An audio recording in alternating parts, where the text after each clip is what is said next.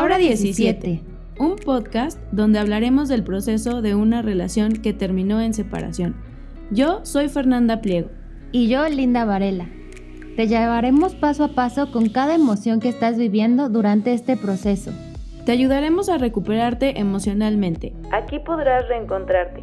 Hallarás paz mental y volverás a amarte. Entenderás el camino que tomó tu relación y el por qué es tan importante el amor propio. Disfruta, escúchanos y bienvenidas.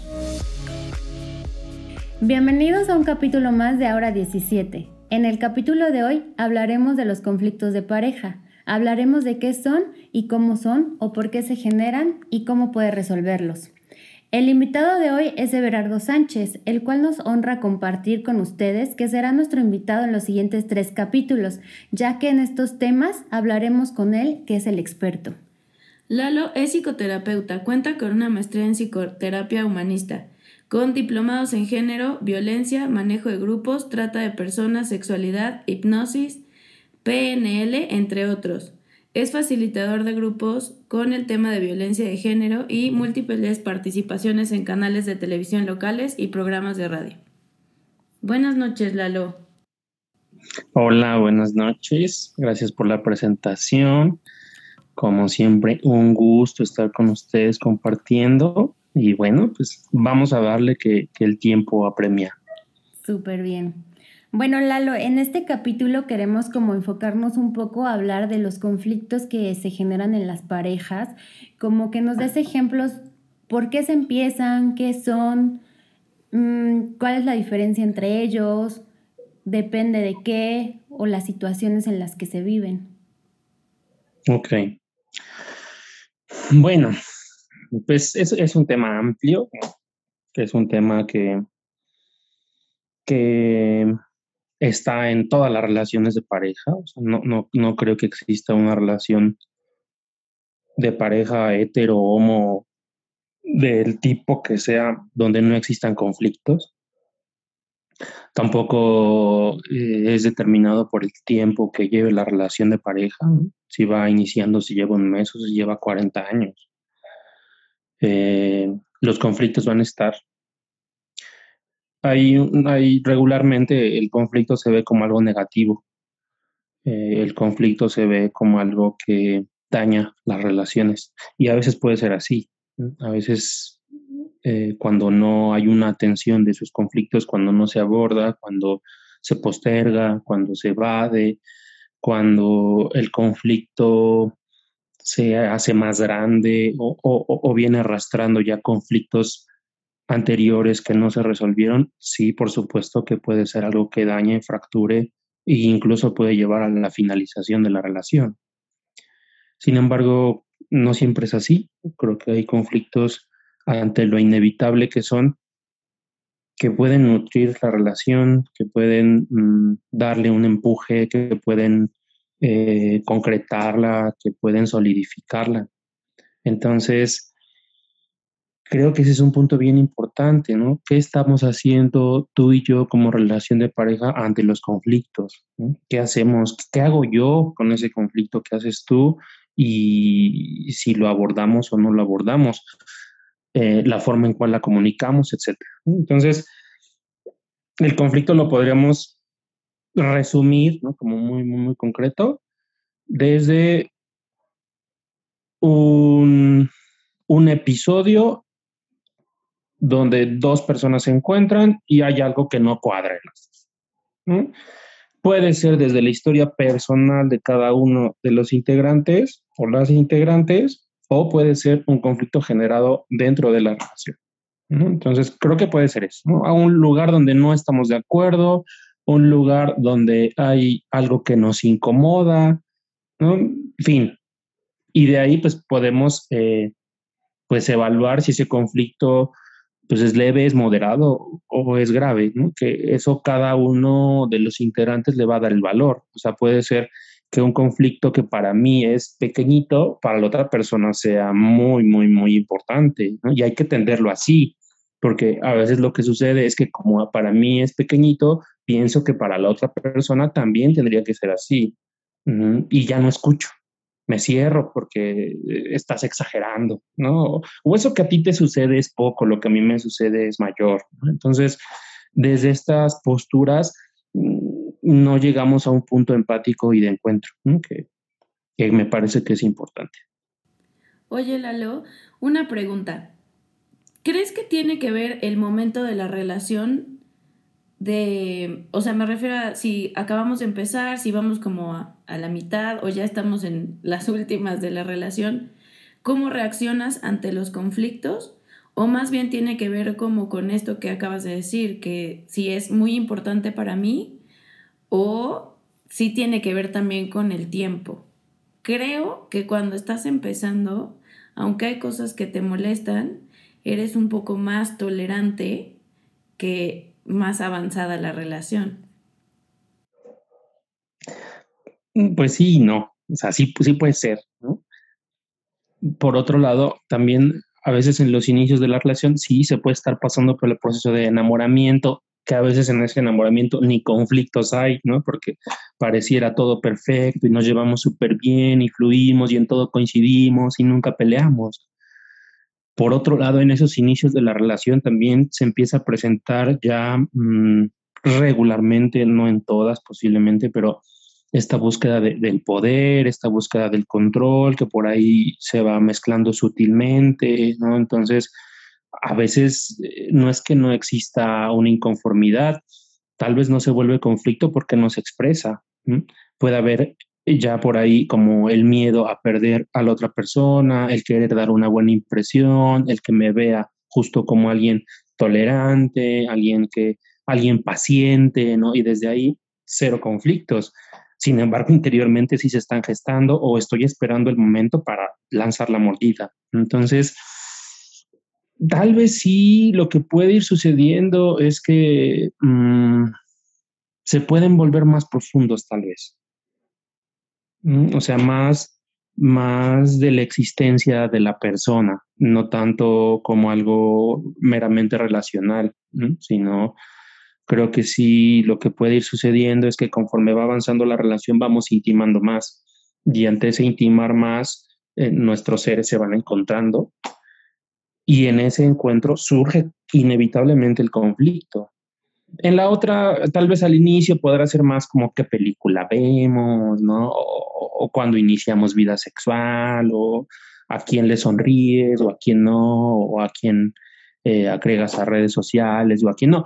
Pero mm, esos conflictos, esos mismos conflictos pueden suceder con personas que lleven 50 años de relación, ¿no? O sea, pueden seguir discutiendo sobre esos temas. Entonces, no creo que necesariamente tenga que ver con con el tiempo de, la relación, sí, puede haber un, punto donde esto se presente. Creo que sí es más de las personas, más de las personas, más de eh, bajo qué circunstancias se gesta la relación, cómo estás tú para entrar en la relación, qué esperas de la relación, qué espero yo, qué necesidades tengo, qué asuntos te coloco a ti para que tú me los atiendas o me los resuelvas, ¿no? Eh, creo que va, va más hacia ese enfoque. Oye, Lalo, y pero por ejemplo, para decirle a los que nos están escuchando, ¿cuáles son como los conflictos más comunes en parejas? O sea, la falta de comunicación, ¿qué otros ejemplos como eh, más específicos podríamos darles para que entiendan a lo que nos referimos como conflictos de pareja? Híjole, creo que los conflictos son tan diversos como, no sé, como sabores en el mundo hay. O sea, mm, regularmente pues llegan situaciones, tan, solo en la, consulta particular, situaciones sobre el dinero, situaciones sobre actividades en el hogar, situaciones sobre si se relaciona o no con otras personas, eh, conflictos que tienen que ver con la sexualidad, conflictos que tienen que ver con si cumple con las actividades domésticas o si lleva suficiente dinero, o si atiende a los hijos, o eh, si me consiente, si es atento o atenta, si es amoroso o amorosa. ahí son muy amplios, o sea, pero tal vez el, tema, los temas predominantes tienen que ver con el recibido no afecto. Con la parte monetaria, sí es algo bastante frecuente también. Incluso eso a veces se presenta desde los noviazgos, ¿no? Como quién pagó el cine, quién no, quién invitó el café, quién no, ¿no? Mm, la parte sexual casi no se habla, no es como de los primeros puntos, pero regularmente está involucrada por ahí. Mm, asuntos relacionados con lealtades o infidelidades. Y la parte de, hay algo que le llamamos servicios, que esos servicios tienen que ver con lo que yo espero que la otra persona me dé. Que atiende en mí, que haga. Entonces creo que esas cinco podrían ser los temas pues, principales, ¿no? Pero pues es, es este, es muy, muy amplio, como los, los conflictos que puede existir.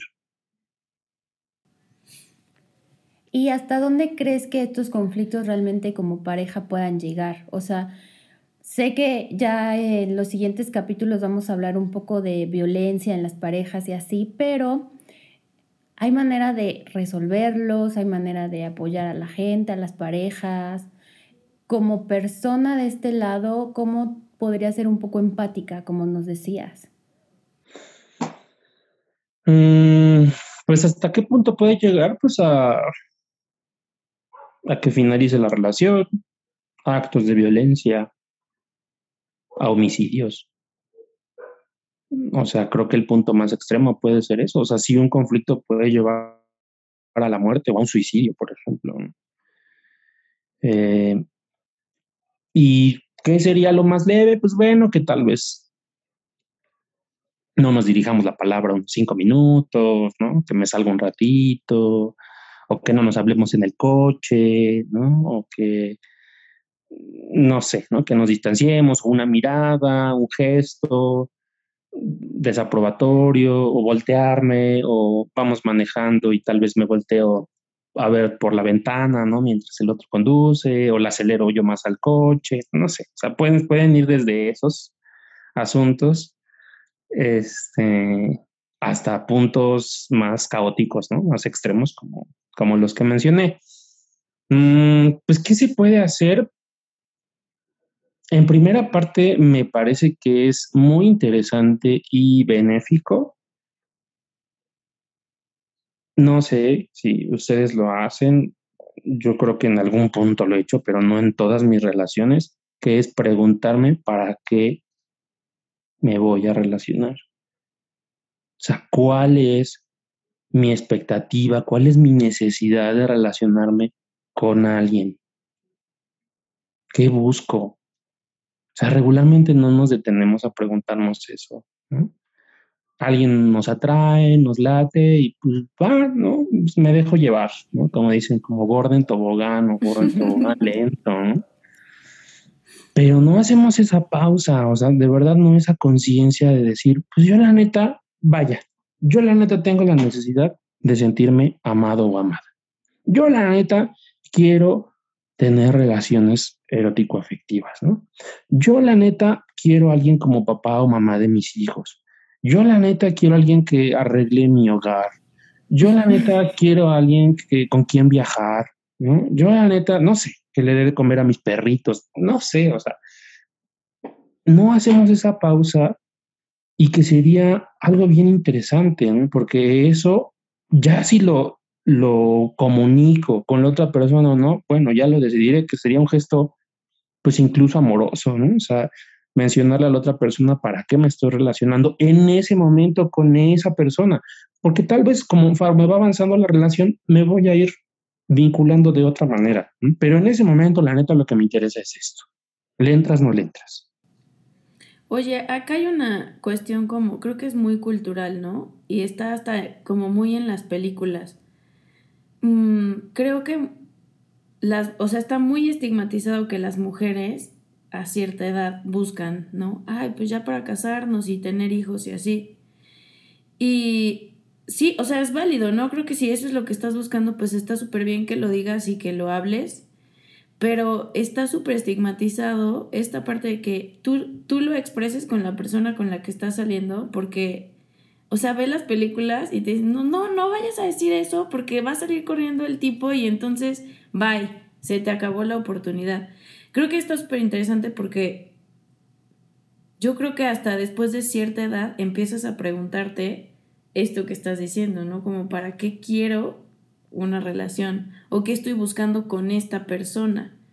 Entonces creo que va muy de la mano con, bueno, ya sé que estoy buscando una relación formal, que quiero una casa, casarme, hijos, o una relación formal ah, como bajo las, eh, bajo las expectativas que tú tengas, pero está muy relacionado, creo, culturalmente con ya estás quedada o ya estás grandecita y entonces por eso ya estás buscando como un marido o alguien para una relación formal.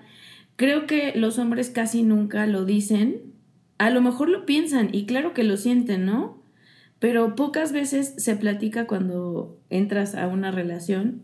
Creo que tiene que ver mucho con la cultura. Y no me refiero a la cultura como mexicana, ¿no? Sino más bien como las mujeres cuando piden una relación formal para casarse, es porque están o urgidas o ya se les está yendo el tren, ¿no?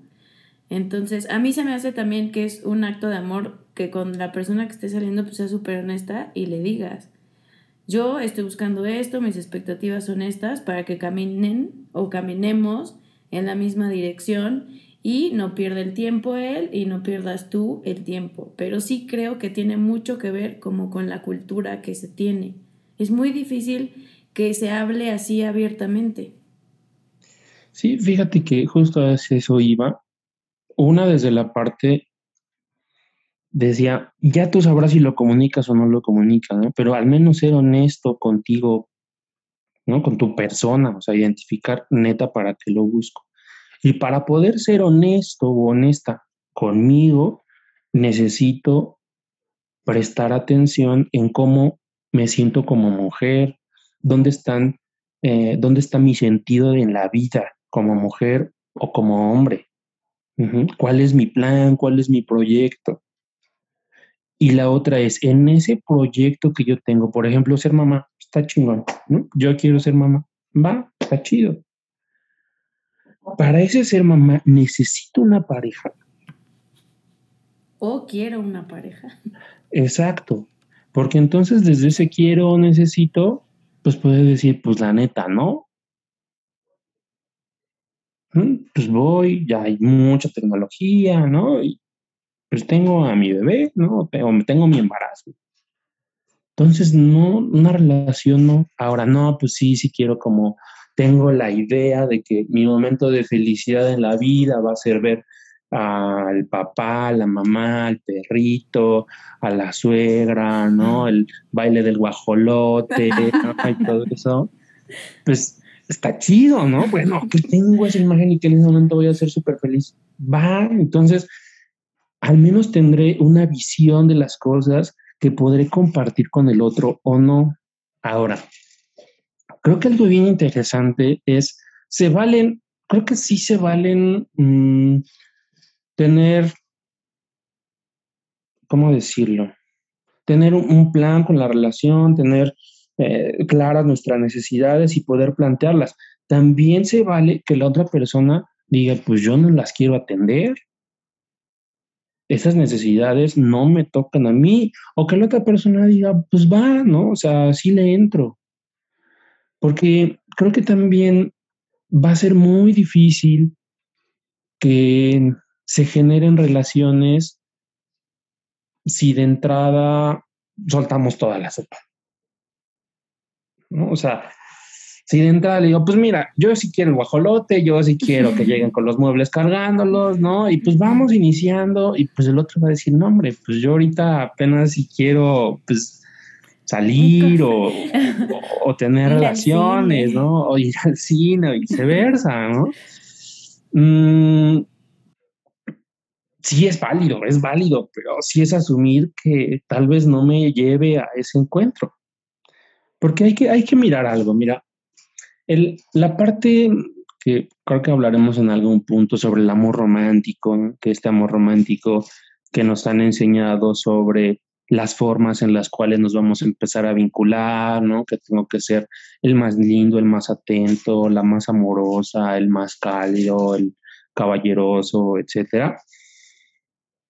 Mm, la disponible, ¿no? Etcétera, etcétera. Eh, es algo que está, es algo que sigue existiendo y es algo que se sigue buscando. Esa es una realidad. Ojalá haya un punto donde podamos mm, mirarlo y detectarme cuando me estoy colocando en una imagen falsa de mí, cuando estoy proyectando algo que realmente no soy para que la otra persona acceda. Ojalá lleguemos a ese punto. En este momento la realidad es que no es así. O sea, sí conozco, por ejemplo, algunas mujeres que pues sí están como en este rollo de fortaleza, de empoderamiento, de eh, fuerza, ¿no? De muchas cosas, de independencia, de autonomía. Sin embargo, que bajita la mano, sí esperan al amable, sí esperan al atento, sí esperan al caballeroso, sí esperan al lindo, ¿no? Sí esperan a este que se desviva, ¿no? Y no implica que esté peleada la una con la otra, para nada en lo absoluto, ¿no? No implica eso. Solo hay que ver desde dónde lo espero. Y si estoy dispuesto y dispuesta a renunciar a eso que espero, con la intención de encontrarme genuinamente con la otra persona y con quien es. Porque justamente muchos conflictos se dan cuando termina el enamoramiento. Cuando ya suelto realmente quién soy, y si ya soy jetón, y si me huelen las patas, y si, no, no sé. O sea, cuando ya suelto realmente quién soy, ahí vienen muchos conflictos porque esa no eras, o ese no eras cuando iniciamos, ¿no? ¿Qué pasó? ¿Qué cambió? Eso es eh, lo que genera el no vincularnos desde un inicio de manera genuina de no presentarme, justo muchas veces es por ese miedo, por ese temor a que la otra persona se vaya. Que cuando me encuentre, o sea, cuando, mm, cuando me mire realmente, se vaya, se asuste. Y entonces espero que haya un vínculo, ¿no? O sea, sí ya somos pareja, ok, entonces ya, ya no va a haber a lo que nos separe. Eso es fuente de conflictos. y fuerte. Ya vas a conocer tus demonios. Sí, Sí, y los demonios son, son ojetes, ¿no? O sea, de cualquiera de los lados son ojetes. Y por ahí eh, escuchaba en algún punto que es, pues, enamorarnos de lo lindo, pues es lo más fácil. ¿no? Aceptar lo gacho, checar si estoy dispuesto o no. Ahí está lo interesante, ¿no? Aceptar eso que no me gusta de la otra persona, también escuchaba en algún momento, como dar ese paso hacia atrás para que lo que no me gusta de la otra persona fluya, sea, exista.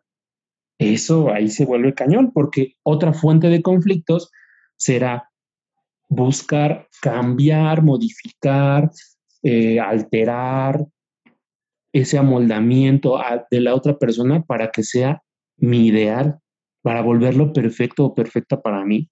Y entonces ahora sí, ya no haya conflictos. Entonces, gran parte de los conflictos que fíjate se me estaba olvidando en un momento, que tiene que ver con las expectativas, es buscar que seas lo más cercano a mi idea de perfección. ¿Y qué esa idea de perfección tiene que ver con lo que mencionabas, Fer, sobre la cultura? O sea, nos plantean parejas perfectas. Y entonces voy a buscar que tú seas eso. Y ahí voy a estar, ¿no?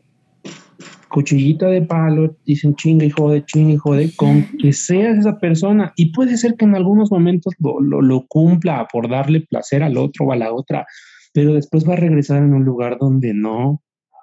Y entonces ahí me toca checar a mí, ¿estoy dispuesto o dispuesta a renunciar a mi ideal de pareja? ¿Estoy dispuesto o dispuesta a renunciar a intentar modificarte? Porque eso también es altamente violento porque va en búsqueda de cambiar tu ser por el problema que sea, tal vez para mí está bien o está mal, Pero al final eso es lo que me estás presentando.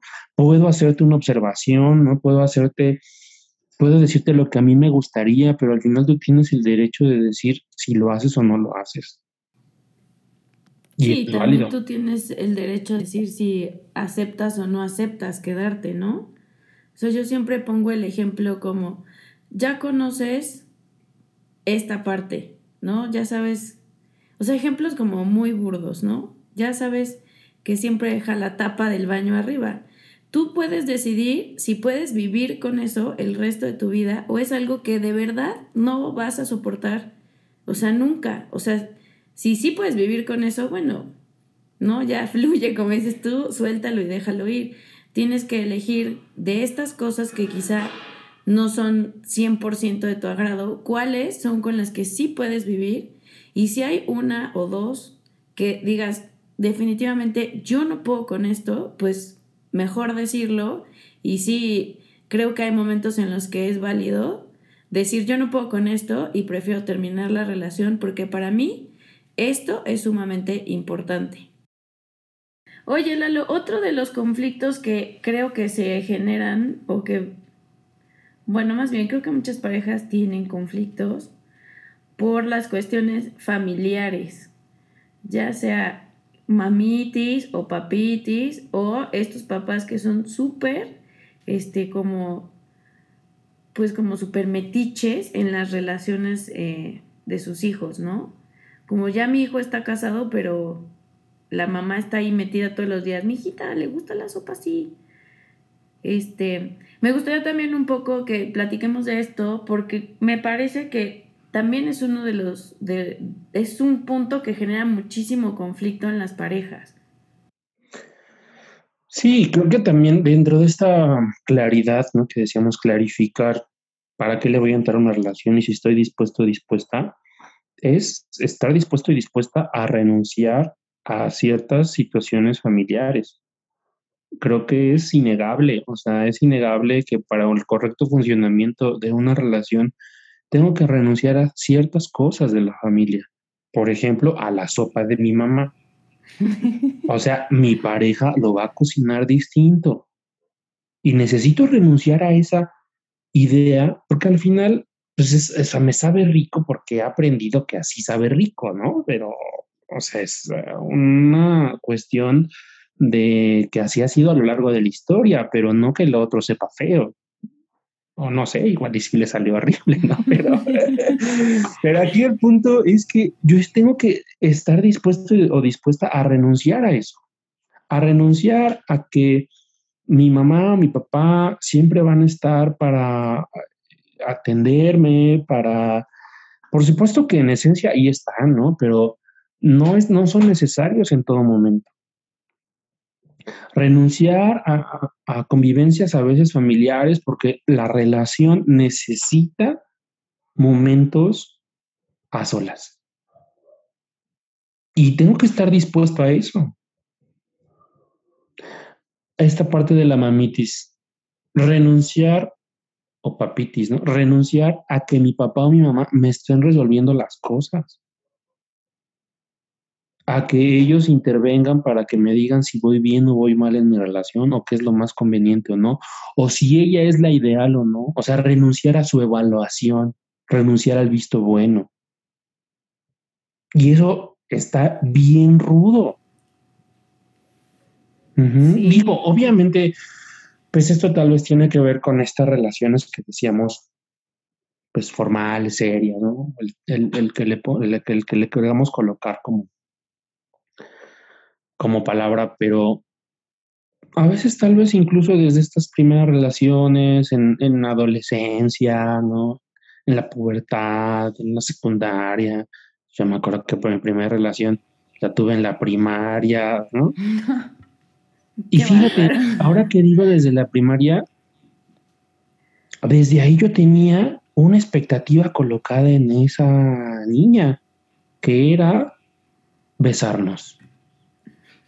¿No? Y entonces yo llegaba con mi beso y lo colocaba. Sí, no, y bien dado, bien dado. Sí, sí, sí, la verdad, sí. Y fíjate, desde ahí ya, tenía yo una idea de para qué la quería. Obviamente no llegué y se lo dije, ¿no? Pero ya había una idea. Y después, cuando dije, pues ya no quiero, pues fue así, ya no quiero, bye. Y sí, dolió un ratillo, pero pues ya, ¿no? Nos vemos.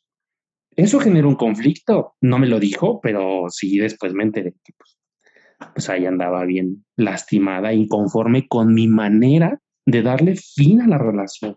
Y fíjate, estoy hablando de la primaria, Ahí no tenía claro para qué quería yo vincularme. ¿Qué tal es? Pues no fue una relación, ¿no? Bueno, sí, no. O sea, no fue una relación de pareja, pero sí es una relación entre personas, ¿no? Entonces, fíjate que incluso desde esos puntos había una, un sentido de competencia con otros hombres. Ya había un sentido de competencia a partir de que la otra persona, en este caso mujer, me hiciera caso a mí en lugar de a otro. Y eso fue muy gratificante. Entonces, bueno, eso fue de niños. Pero ¿cuántas veces no desde este renunciar al ideal, eh, desde no querer renunciar a ese ideal, ando buscando esa competencia, ¿no? que me vean con la mujer, no sé, más atractiva o más inteligente o que me vean con el hombre. Estoy hablando de estereotipos, lo sé, ¿no? Los he citado mucho porque creo que al final siguen estando presentes. Que me vean con el hombre más amoroso, más caballeroso, más atento, el mejor padre, el que tiene mejor estabilidad económica, ¿no? Eso también alimenta y es mucho desde el ego. También ese es otro punto, trabajar nuestros egos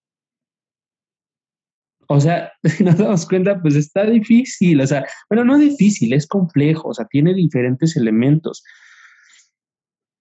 Y tal vez eso no implica que si no lo trabajamos, una, no nos podamos relacionar, por supuesto que nos podemos relacionar y podemos tener relaciones sanas.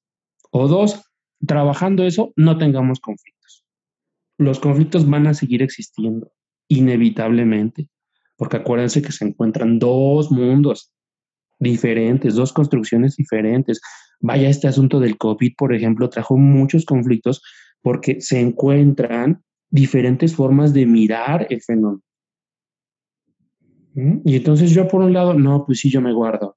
Y mi pareja, a mí no me hace nada, o pues no me va a tener como aquí enclaustrado, ¿no? Y entonces yo sí hago, ese es un conflicto. Entonces, esas situaciones que están a veces fuera de las manos de la relación van a impactar la relación. Creo que lo más saludable, pues sí sería ir cuidando qué sí podemos resolver, qué no podemos resolver, qué está en nuestras manos, qué parte del exterior amenaza la relación, qué parte personal que no he trabajado amenaza la relación. Identificar si ese conflicto lo podemos llevar a algo que nutra, o si ese conflicto lo estoy utilizando para destruirte, para lastimarte, para hacerte daño, para acabarte, para vengarme, porque yo también me siento lastimado o lastimada. Eso es bien importante. Y al menos hacerlo con conciencia. Es una tarea ardua, por supuesto. Sin embargo, creo, creo que puede llevar a un punto de encuentro pues más saludable y que tampoco garantiza que la relación perdure. ¿eh? me parece que también es importante identificar que pues las relaciones todo el tiempo, estemos muy bien con conflictos o sin conflictos, tiene la posibilidad de finalizarse. Es como que no te amarra siempre, ¿no? O sea, hay un punto en donde, como decía Fernanda, puedes aceptar varias cosas durante el proceso del amor romántico, pero cuando ya sacas tus demonios, después puedes decidir quedarte o irte. Porque al final o sea, como me pasó a mí reciente, ¿no? Firmé mi divorcio y un papel no me va a amarrar a la persona que, con la que yo ya no quería estar por el resto de mi vida, ¿no? O sea, es un momento donde puedes decir hasta aquí. Y cuesta. Bastante. O sea, a veces decimos, es un papel, pues cuesta firmar el papel. O sea, cuesta no desde, a veces no desde el sentido de que cueste con pesar, ¿no? Sino me refiero a que es algo que tiene algo, tiene cierta cuestión simbólica. O sea, no nada más es la firma, tanto del, de casarse o del divorcio, O sea, hay una cuestión emocional en esa firma. Hay una cuestión de justamente de, de expectativas en esa firma, de necesidades en esa firma. De pérdida, ¿no? También. Por supuesto, ¿no? A veces de liberación puede ser, ¿no? A veces de felicidad. O sea, hay algo, hay algo colocado en esa firma que va más allá de, de, del acto, ¿no? De hacer unos garabatos o, o, de tener enfrente el papel. Tiene muchos símbolos. Y eso puede ser otra fuente de conflicto, ¿no? Quererme casar o no casar. ¿No? Querer firmar y entonces, no, pues es que un papel no me va a comprometer o no. Pues no, y sí, tal vez para la otra sí es importante. Tal vez para la otra persona sí es algo que espera en su vida. Y entonces ahí yo poder hacer una pausa y decir, mm, neta, neta, a mí un papel me vale, pues entonces fírmalo. Si tanto te vale y a la otra persona le vas a dar gusto, pues fírmalo. ¿No? Y si no, pues entonces no vengas con el choro de que nada, sin tu compromiso, y sin el papel, porque no, si hay algo que no le quieres entrar. O a un noviazgo, o sea, al decirle quieres ser mi novia o no, o mi novio o no, también hay algo ahí. Y fíjate, hace rato les platicaba, ¿no? Sobre esta situación de, pues, aspectos de género, ¿no? Los lugares de hombres y mujeres, ¿no? E inters.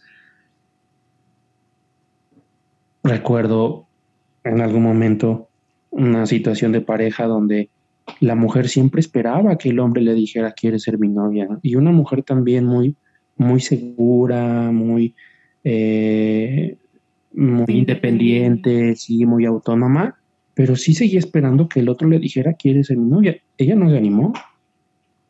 Así ¿no? a decirle quiere ser mi novio ¿por qué? porque sigo esperando que el otro lo haga y eso puede ser una fuente de conflicto, ¿no? ¿Por qué no me lo dice? ¿Por qué no le entra? Y entonces estoy esperando que el otro haga y como no llega, hay un conflicto. Y como no le voy a decir porque es algo que tiene que nacer del corazón, ¿no? Desde esta idea, pues entonces va a haber conflicto porque al, al yo sentirme no atendida o no atendido, voy a buscar otra forma de darle mensajes. Ya sean mensajes chidos desde la parte tal vez desde la atención u ojetes desde la desafección, ¿no? Desde el desquite, desde mírame que soy importante para ti. O por ejemplo, yo conozco un caso de una pareja que lleva ya meses o años juntos y ella ya se quiere casar, o sea, ya es de ya me quiero casar y en sus redes sociales siempre la indirecta, así, horrible manera y todo mundo ya la ve así como, no, o sea, ya estás mal. Sí, fuente de conflicto. Por eso les decía, ¿no? O sea, híjole, los conflictos son infinitos. O sea, puede haber diferentes situaciones que le generen mm, esta controversia eh, a, la, a, la, persona o a la relación. Y eso es a lo que me refería, que creo que una manera de llevar los conflictos a lo más sano posible es esta parte de yo me quiero casar, necesito ser honesto o honesta con el otro. Y si no entiende y si no quiere, pues entonces, ¿qué vamos a hacer? Si me viene, tiene un tiempo que me viene dando largas, ¿qué es lo que vamos a hacer? Le entro así, le entro así o no. Y es válido. Pero reitero, al menos necesitamos ser honestos y honestas con nosotros. ¿Mm? Oye, ahorita que decías eso de que no se animó a decirle que sí quería ser su novio, también es un, o sea, se me hace un experimento padre, ¿no? Ahora en esta época donde estamos muy empoderadas las mujeres, seguimos esperando muchas de estas cosas. Se me hace súper interesante porque te pones en un lugar en el que nunca habías estado. Tú como mujer, al invitar a salir a un güey o al decirle que sea tu novio, y entonces experimentas algo que antes no habías experimentado. O sea, que nosotras nunca habíamos vivido, ¿no? Como invitar a salir a un güey. O sea, nosotras pensamos, ay, pues qué tan difícil puede ser, ¿no? Que, te inviten al cine o así. A ver, o sea, invita tú a un güey al cine. Y entonces te pones en un lugar que no conoces y experimentas algo que nunca habías experimentado. Y entonces puedes ser empática y entender que a lo mejor es el nervio, que a lo mejor tiene miedo, o sea, un montón de cosas, pero como estamos del otro lado solamente esperando a que hagan y no hacer nosotras, entonces estamos, creo que hasta cierto punto en un lugar cómodo. Y cuando se invierten, un, o sea, los papeles, pues claro que lo piensas diferente y claro que experimentas la otra parte que nunca te había tocado vivir. De, ¿y qué tal que me dice que no? ¿Qué tal que me, me rechaza? ¿Qué, qué miedo, ¿no? Entonces, está padre que también se, o sea, se haga del otro lado para que también nosotras como mujeres entendamos que tampoco es tan fácil llegar y decirle al güey, ¿quieres ser mi novio?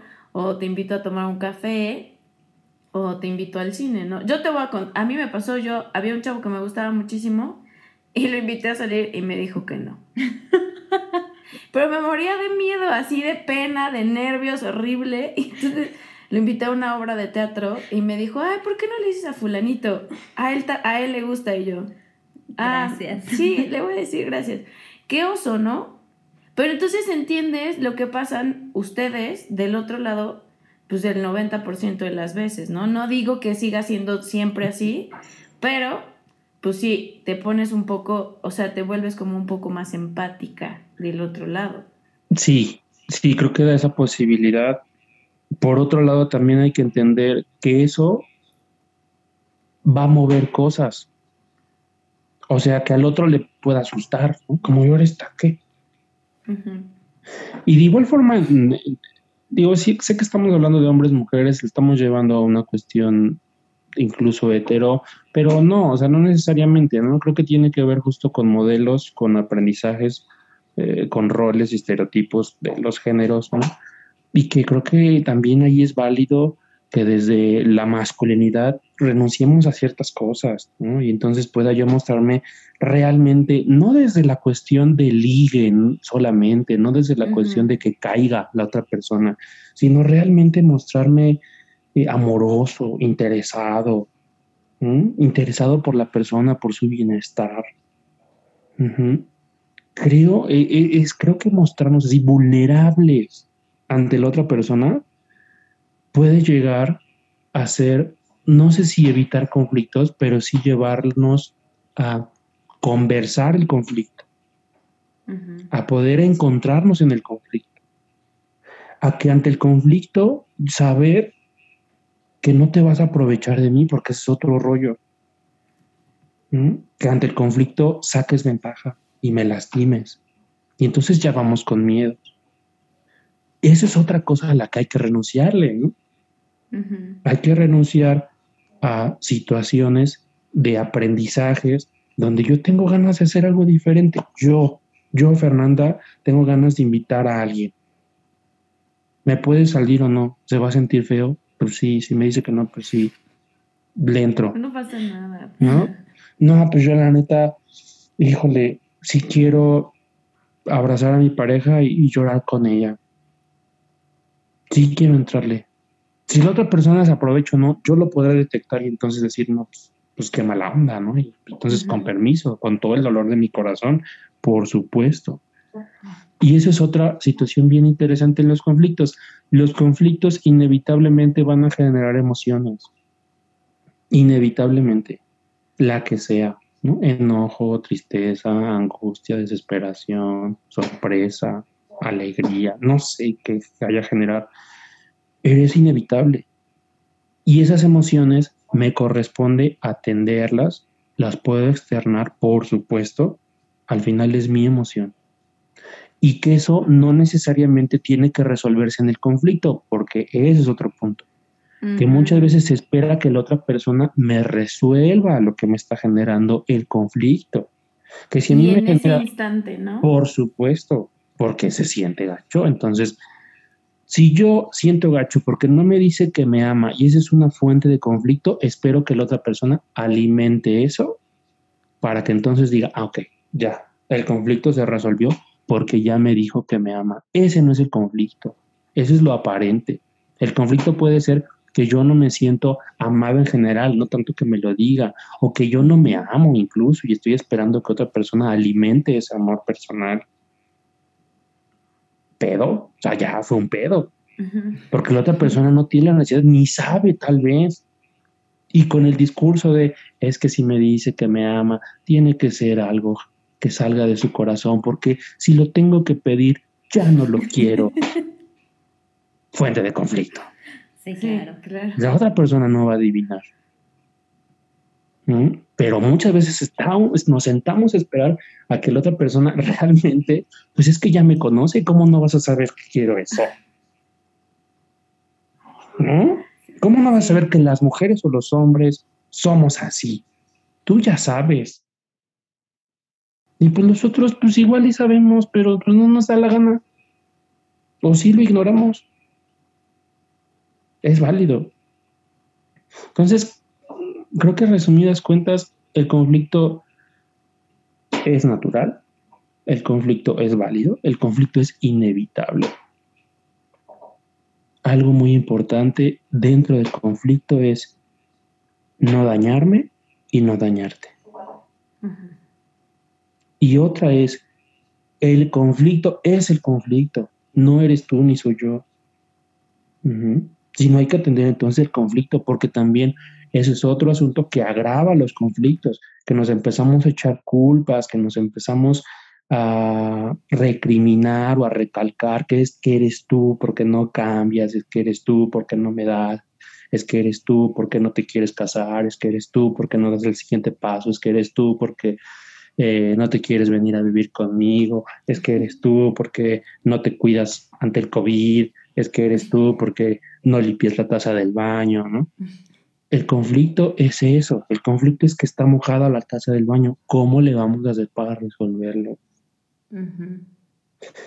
Y desde ahí muchas veces se mueven estas cuestiones del poder, porque yo me estoy dando cuenta que estoy mojando la taza del baño. Yo lo veo, lo sé que tal vez hasta puede ser inevitable. Hasta lo hago a propósito. O lo puedo hacer a propósito si quieres, pero si no es, o sea, si es, pues bueno, ya lo salpiqué, ¿qué pasa conmigo que aunque lo vea salpicado me doy la vuelta y me voy? Si lo estoy mirando y son mis miados.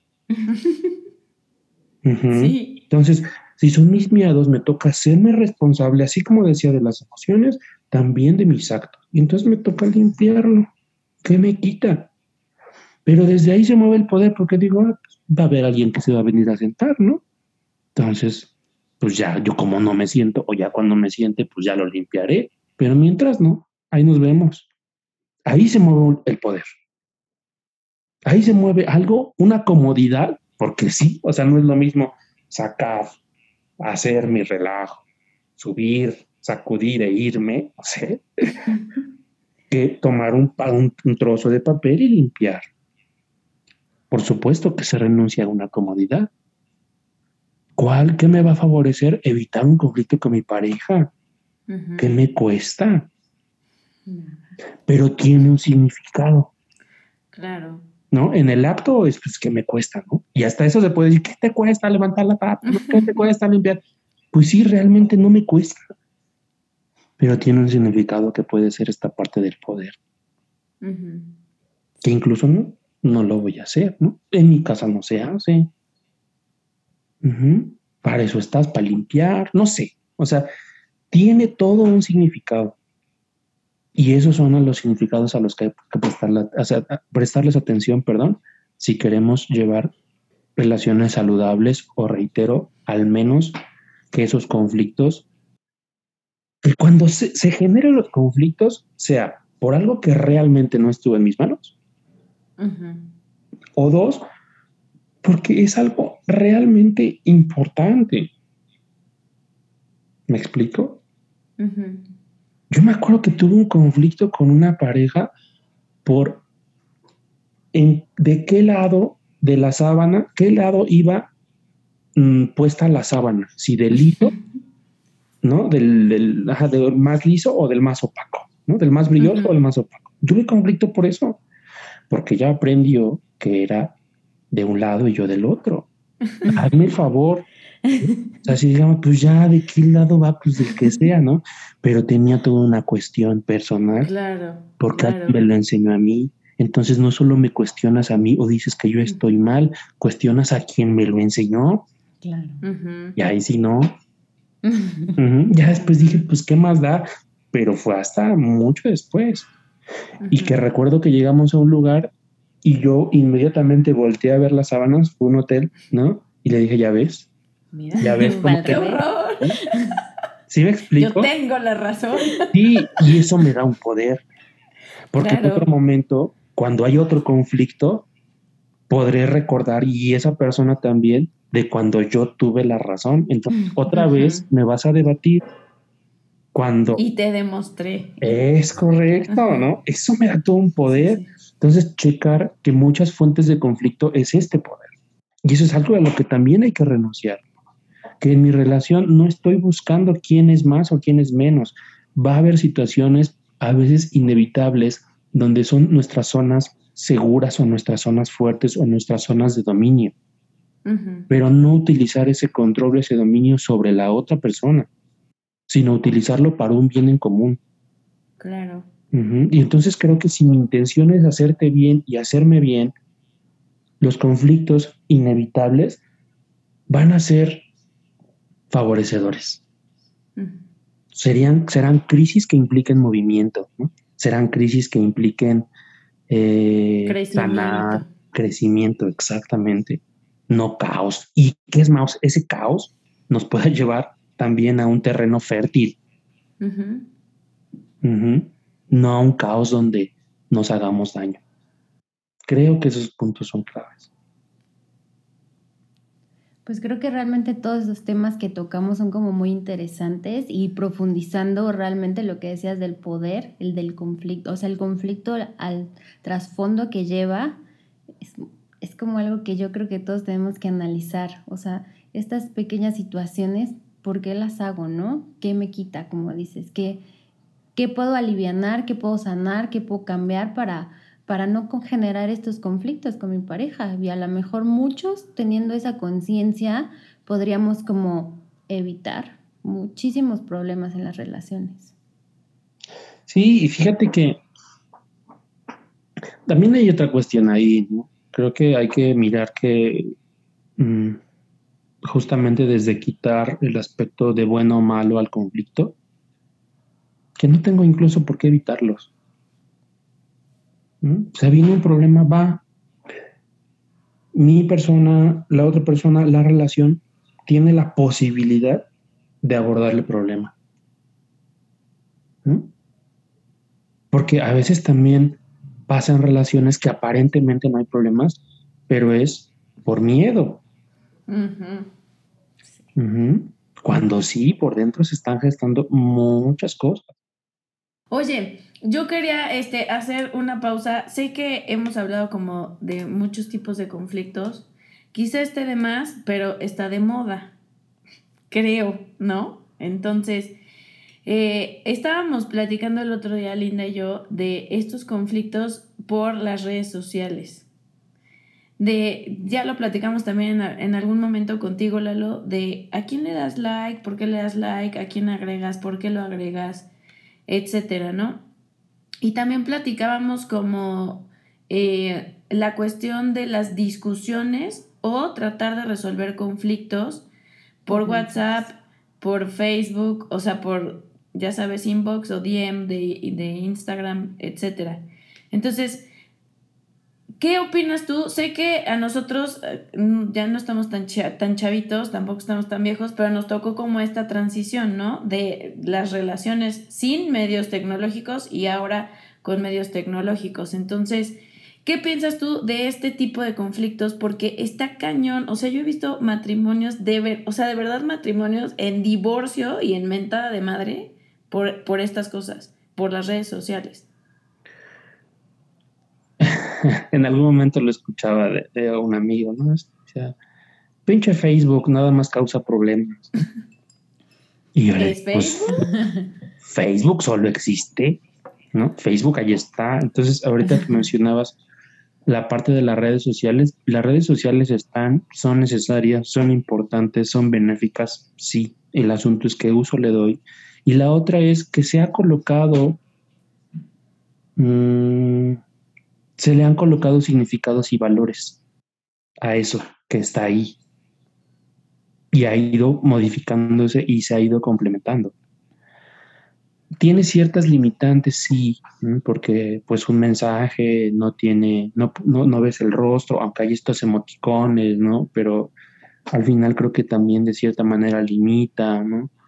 Un audio, mm, pues a veces también hay ciertas distorsiones, ¿no? Entonces, híjole, resolver un conflicto por ahí, pues puede suceder, puede que a veces yo he notado que también la posibilidad de escribir, de borrar, de checar que estoy escribiendo, que no, también a veces es benéfico, porque se puede transmitir realmente, tal vez antes de enviar checo, no, manches aquí, esto no es lo que yo quiero decir, ¿no? Y tengo la posibilidad de corregir. Y otras veces no. O sea, creo que, creo que más que, más que la red social o si la red social causa problemas es otra vez, ¿no? ¿Qué estoy haciendo yo con eso? ¿Para qué lo estoy utilizando? Esta parte incluso ahora de borrar mensajes, ¿no? También puede ser fuente de conflicto. Cuando tal vez lo borré con la intención de que no haya conflicto, ahora es porque lo borraste. Claro. ¿No? Y ahora ya, ya, está. Perdón, perdón, perdón, dale, dale, dale. Es que el otro día estamos platicando, Fer y yo, que, o sea, cuando no sé, yo estoy, tengo, estoy teniendo un mal día y estoy hablando con Fernanda de trabajo y de repente Fer me puede decir, espérame tantito y yo lo puedo tomar de una manera así de, o sea, te estoy hablando en serio, estamos en un punto importante y ella está así súper relax en, haciendo, no sé, ejercicio y es como un, espérame tantito, ¿no? Entonces, como que incluso o sea, cuando tú hablas con una persona siempre reaccionas a sus gestos, a sus señales, no sé, físicas, de cómo se mueve, cómo actúa y como que vas sobre eso vas llevando la plática. Y cuando no las ves por redes sociales o por WhatsApp es como decir, no sé si un está bien, un espérame tantito es en buena onda, en mala onda, en sarcasmo, ¿no? Sí, y fíjate que incluso esta, esta parte que decías como de espérame tantito, a veces las redes sociales mm, invaden la intimidad, invaden los espacios, invaden los tiempos. Y que podemos regresar al punto anterior. El asunto no es el espérame tantito, es mi expectativa colocada en otra persona.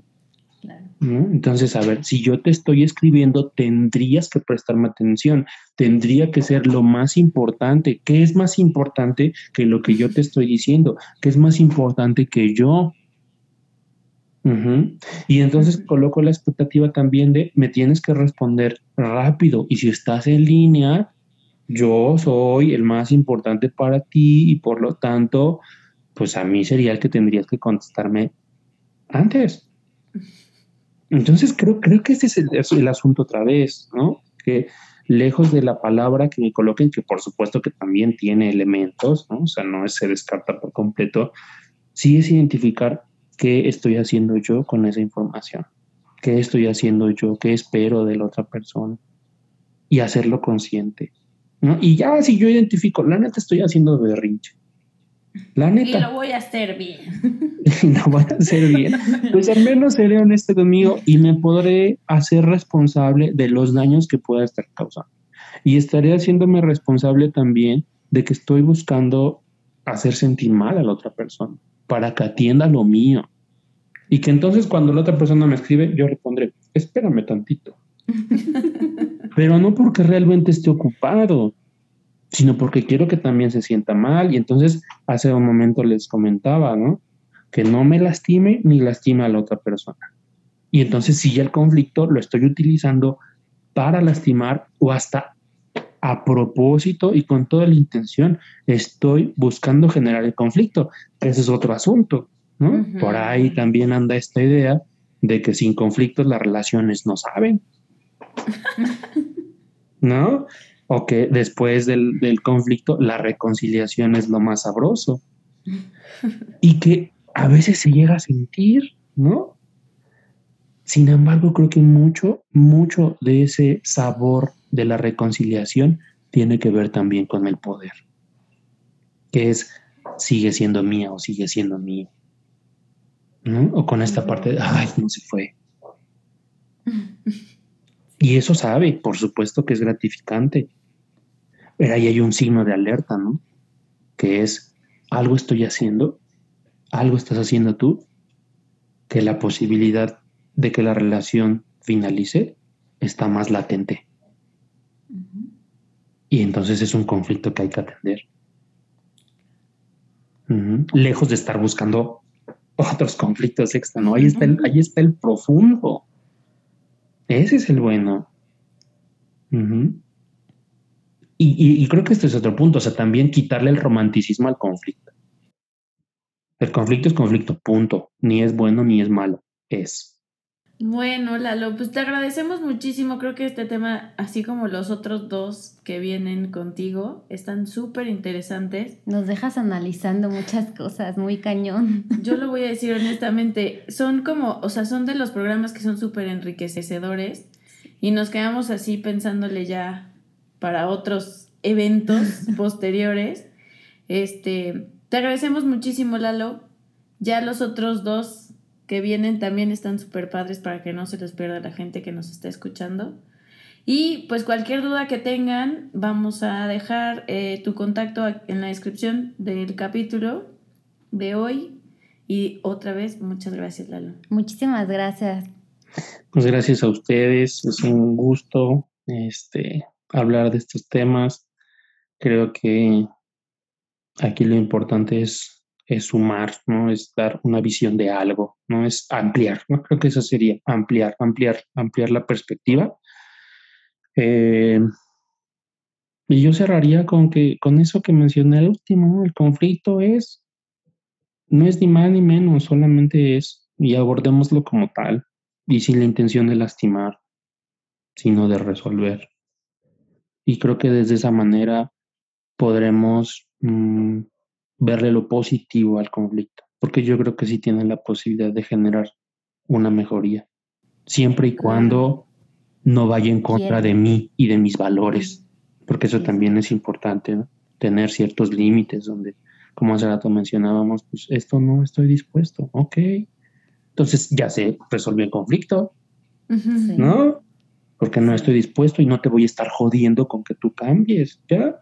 No puedo, no quiero, no elijo fin del conflicto y será de una manera más sana.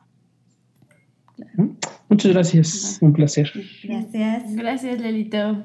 Un abrazo.